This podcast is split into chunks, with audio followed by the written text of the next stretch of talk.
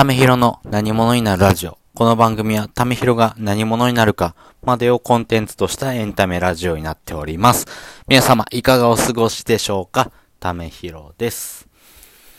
えー、最近ですね、えー、子供の、えー、教育にちょっと熱がかかっております。まあ、最近ですね、子供の絵本の読み聞かせ、えー結構熱心にやってまして、まあ、1日10冊ぐらいは読むようにしてます。結構同じ本を読んだりすることも多いんですけど、まあ、子供の興味関心を広げてあげるっていうのと、まあ、日本語になれるっていうところ、そして、えー単語単語から、えー文章へのつながりというところを、えーまあ、理解する上では、まあ、絵本が非常にわかりやすいかなと思いますし、いろんな単語を知るというところで、聞いたことある単語は、やっぱ自分で使ってみるようになりますんで、まあそういう訓練も含めて、えー絵本の読み聞かせなんかを、えー熱心に、えーやっていると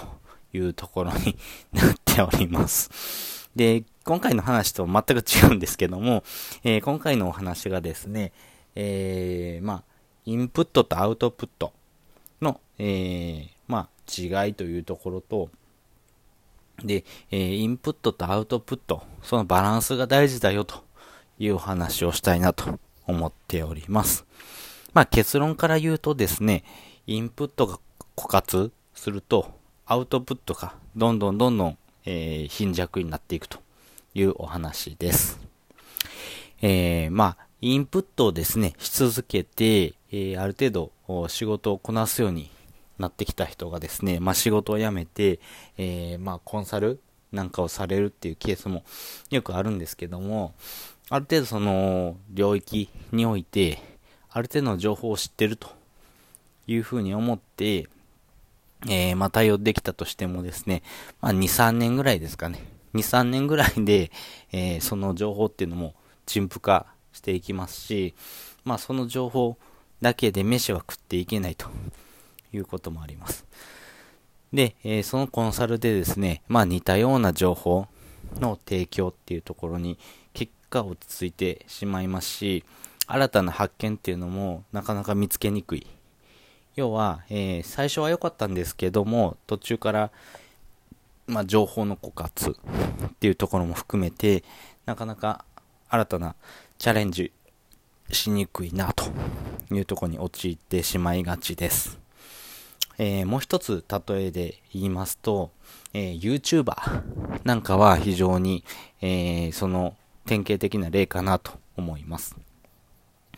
えー最初はですね、まあ、自分がやりたいこととか、えー興味関心があることっていうところを、えー表現した、えー発信をしてるんですけども、いつの間にか、え再生回数という、う、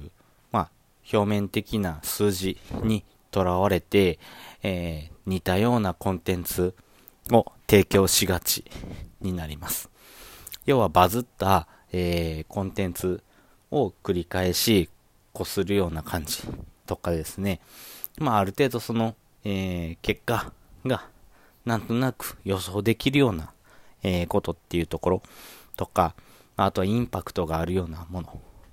みたいなところに結果落ち着いてしまうんですね。で、えーここの末路というのがですね、まあ、アウトプットっていうところに意識が集中しすぎてるあまりに、インプットが、えーおろそかになってしまう。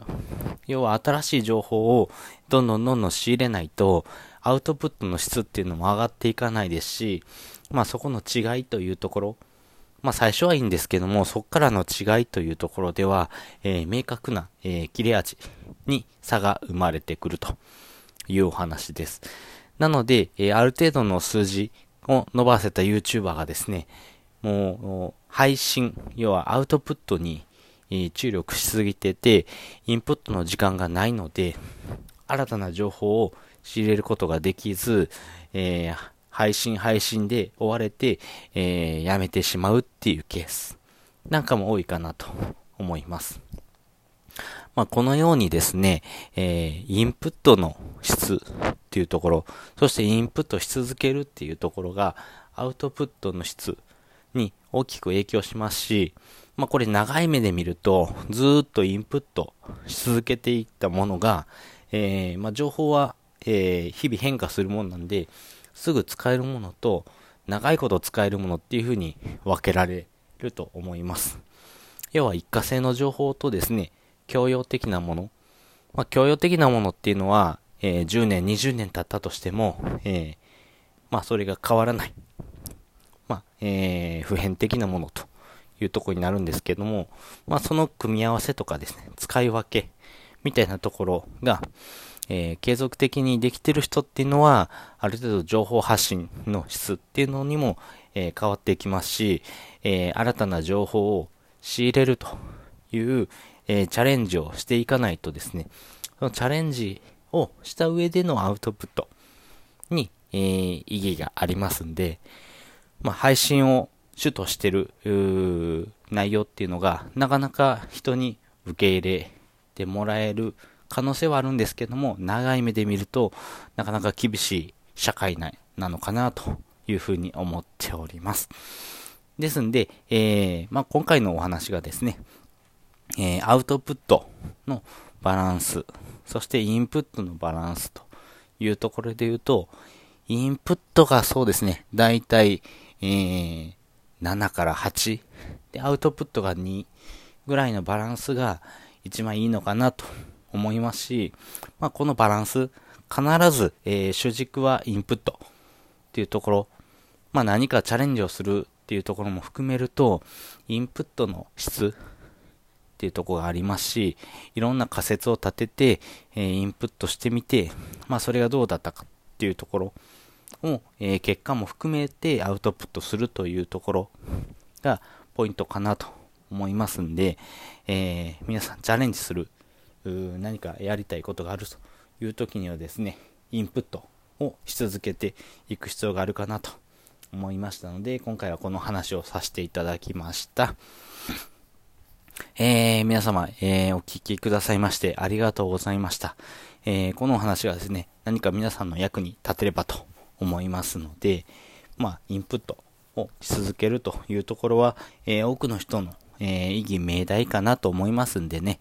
まあ、それをチャレンジし続けてアウトプットの質っていうところで、えー、違いを出せるような、え内容を提供できたらと思っております。えまたですね、え次回もよかったら聞いてみてください。それじゃあ、またね。